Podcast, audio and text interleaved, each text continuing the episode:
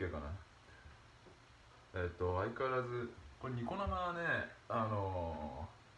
そのフォーマットを一番えあの HD の一番画質がいいやつにしてるんですけどなんかこれでちょっと画質良くなるかなと思ったんですけど、まあ、どんな感じかな。うん。まあ、なるべくその綺麗な映像で、えー、とお見せしたいと思ったので。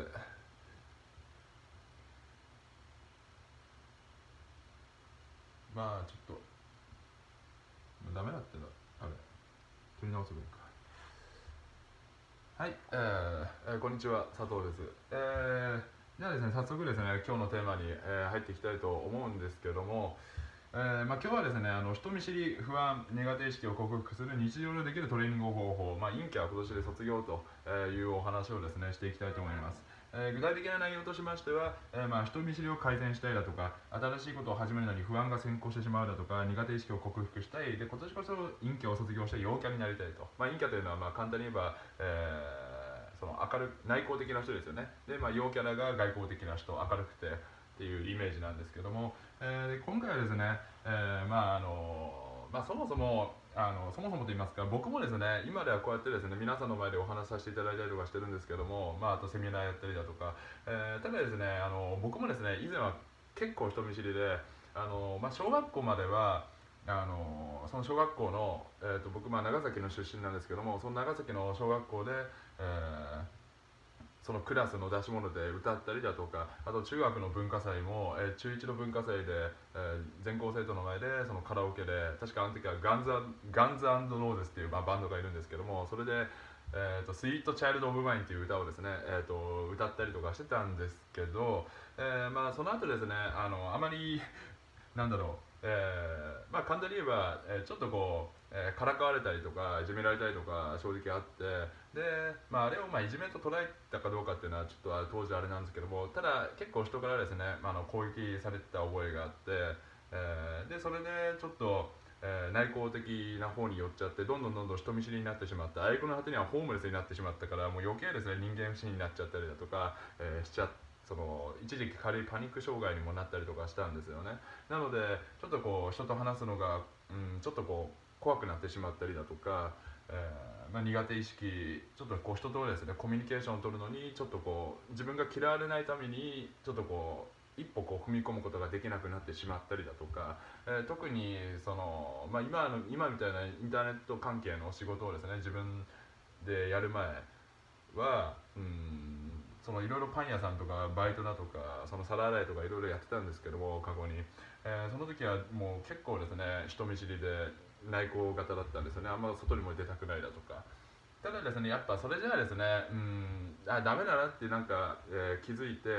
でそれでいろんな方法をこう自分で調べて実践したりとかしたんしてで今である程度こうやって、えーまあ、皆さんの前にこうやってお話しさせていただいたりだとかセミナーやったりだとかっていうのが、まあ、意外とですねもともと本質なんか自分がやりたかったことにどんどん近づけていけるようになったのででそれもやっぱりその時はこういったトレーニング方法を知らなかったんですけど、えーまあ、今回ご紹介するですねあのトレーニング方法を行うことに自然それを行うことによって、えーっとまあ、改善される方も、えー出てくると思いますのでぜひですね楽しみにしていただければと思います。えーそう僕もう本当過剰な人見知りだったんででもしですねもしあなたが、えーちょっと自分は人見知りで人と話すのが怖いだとかコミュニケーションがうまく取れないだとか新しいことを踏み出すあの新しいことにチャレンジしたいけどもちょっと踏み出す勇気がないだとか、えーそういった時にですね使える、えー考え方と実践方法になりますのでただですねこれ行動療法になるんですけど、えーその心理学で言えば、えただその行動療法の中ではちょっとですね効果が、えーこれはやっぱ人それぞれ様々なので薄いっていうデータがあるんですけどもただしこの方法の一番のメリットは一人でも手軽にすぐに実践できるということですので、えーぜひですね試しにやっていただければと思います。で、まあ、無料枠の方ではそのですねすぐ簡単に今日からできる方法をお伝えして有料枠の方ではもう少しですね深い内容について、えーお話ししていきたいと思います。で、えーとまあ、今回ですねご紹介する方法は、えー、と系統的奪還作法っていうやつなんですけどもちょっとニコ生の方にコメントを入れますね。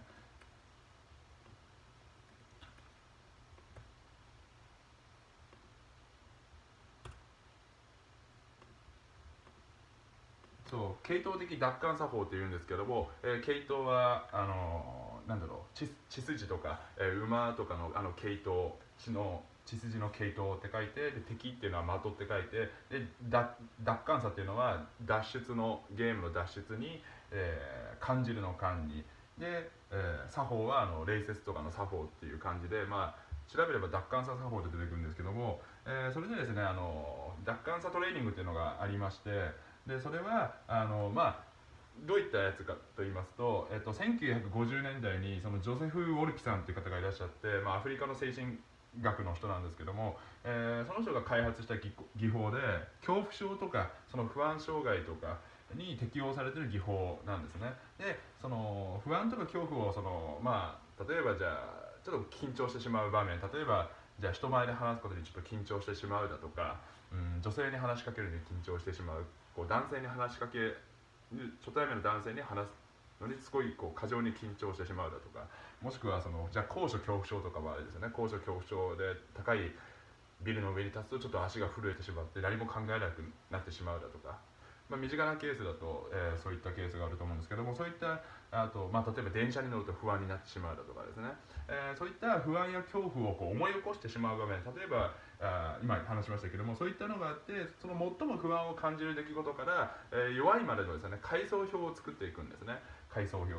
でこれ後でまあ見えるかな？ちょっとこのシートを一応用意してみたんですけどホワイトボードみたいな感じで。貼るホワイトボードみたいなのがあってでそれでですねちょっと今日ペンをですね用意してここに書いていこうかなと思ったんですけどこの角度的になんかちょっと超見えづらいそうですね、まあ、もしダメな場合はあのなるべく細かく口で説明したいと思います。でそれで階層表を作ってであのーまあ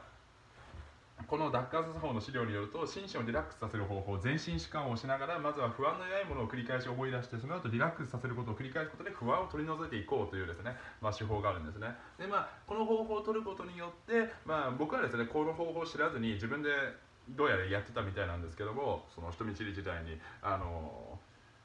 この方法を取ることによって例えば、うん、いつもより、えっと人と会話が、えー最初のファーストコンタクトで会話ができるようになったりだとか、えーやる気がない時にその新しい物事に取り組む時にちょっと怖い時でも、えー新しい物事に取り組めるようになったりだとか、え人とのコミュニケーションがうまくいったりだとか仕事で新しいチャレンジできたりだとか、えそういったことでそういったですね、あの結果をですね、まあ、自分をいい方向に変えるきっかけになると思いますので、えーぜひですねやってみていただきたいんですけどもで、まあ、簡単に言うと例えばうんと不安に思うことっていうのもいくつかあるわけですよね。まあ、SU あのこれ見えるかな？見えないね。うんダメ。えっと簡単に言うと、まあ、四角こうこういうノートとかでもいいんですけども階層っていうのはレベルを書いていくんですね。例えば、えっと1行で不安に思うこと。でその横に、えーレベルって書くんです。でその不安に思うことは例えば、うん、じゃあ恋分かりやすいので恋愛に例えましょう、えっと女性とデートをする。レベル100やばいと。もうラスボス級だと。どうしようみたいな。ドラクエルとは S タークでできちゃったみたいな。そういうレベル。女性とデートに行く。でじゃあレベルがうん90まあ本当は10段階書くぐらい10段階ぐらい書くんですけども別に何段階でもいいです。要は自分が行動して結果が変わればいいので。でえーっとレベル100が女性とデートに行く。じゃあレベル80がえーそうだな。女性と喫茶店で、えー昼間に会話をする。で次にレベル5、えーレベル60が、えーじゃあその女性と世間話をする。で、えーレベル40が、えーそうだな。女性とデートするを100にすべきじゃなかったな。まあいいや、えー、と知らない女性とあ友達の女性と会話をする。で、えーレベル一番下が レベル10がその必ず、えー好意的に返してくれるこう女性と、えー会話をするみたいなそういうふうにレベルをですね分けていくんですね。で 一番ですね、まあ、例えば今回のテーマでいう人見知りだとか苦手意識不安改善っていうのは、まあ、順番に話していくんですけどもあの最もですね簡単に人見知りを改善する方法というのは、まあ、僕自身の経験からもあるんですけども人見知りだと要は結局人見知りになってしまうっていうのは自分のことを話したりだとか人に話しかけた話しかけた時になんかあまりいい反応が返ってこなかったりだとかまあ早い話じゃあ東京で道案ちょっと道を教えていただけませんかって Google マップを片手に、ただ本当に道を教えてほしいだけなのにそうやって声かけたらナンパだと思われてから超シカトされるだとかもう真顔でもしかスルーされるだとか、まあ、例えば他に男性に聞いたとしてでもこう不愛想な感じでこいつ何言っちゃってるのぐらいな感じで冷たくされてしまったりだとかそういったあの悲観的といいますかあまりいい反応が返ってこないくて傷ついてしまうだとか、えー、あったりするわけですよね。それが、えー、まあ、ちょっとこう極端な言い方をすればトラウマになってしまったりだとか人に話しかけるのが怖いとかになってしまいますのでまずはこのかんこのイメージを自分の中で解かないといけないんですよね。恐怖のレベルがあってでもリラックス恐怖を感じなくなるレベルっていうのは、えー、その全身が硬直しないっていうのはその緊張でこうならないっていうのは、えー、ある程度そのリラックス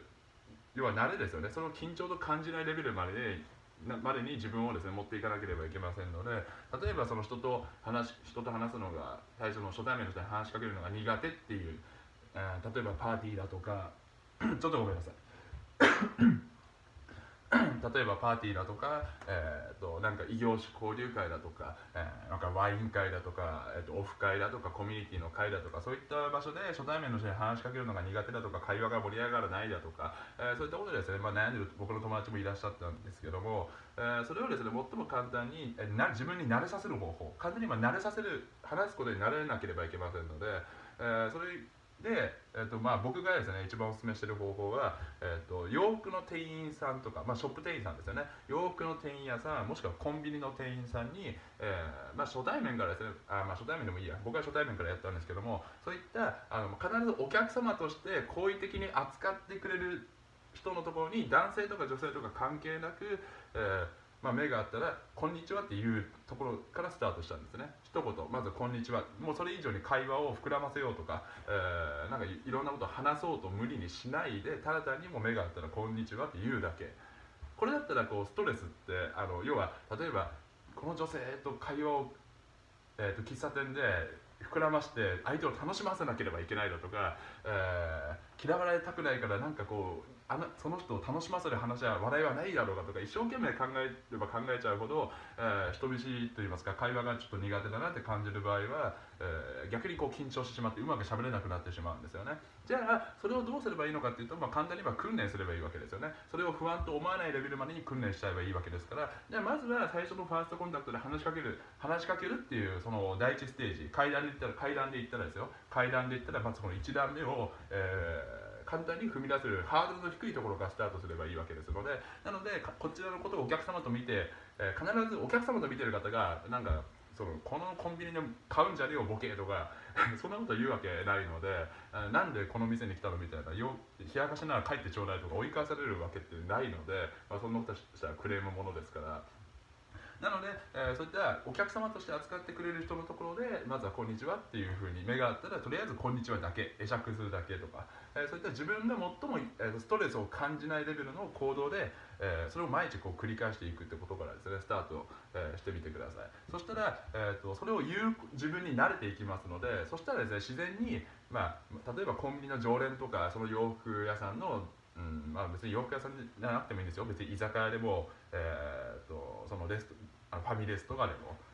いいんですけど、えー、そういった場所でそしたらこう繰り返していけばもしくはスターバックスのその、まあ、スターバックスだとかタリーズコーヒーだとか、えー、ドトールの店員さんとかに「こんにちは」ってとりあえずとりあえず「こんにちは」だけ言うって決めてやるだとか、えー、そういったふうにやっていくと例えば向こうの店員さんから「いつもありがとうございます」とか言うからそこでちょっと慣れてきたら、え次の段階に進んでいくっていうふうにやっていけばいいと思います。でその先ほどその不安の階層表っていうのを書いたと思いますけど自分の中で、えー、まあ、これはですね別に文献とかあるわけじゃないんですけども自分の中でこうレベルを作っていくといいです最初ファーストステップレベル1こんにちはっていうでレベル2で、えーと、いつもお忙しいですおいそ、えーと、いつもありがとうございますっていう感謝の言葉を言う。レベル3で、えーと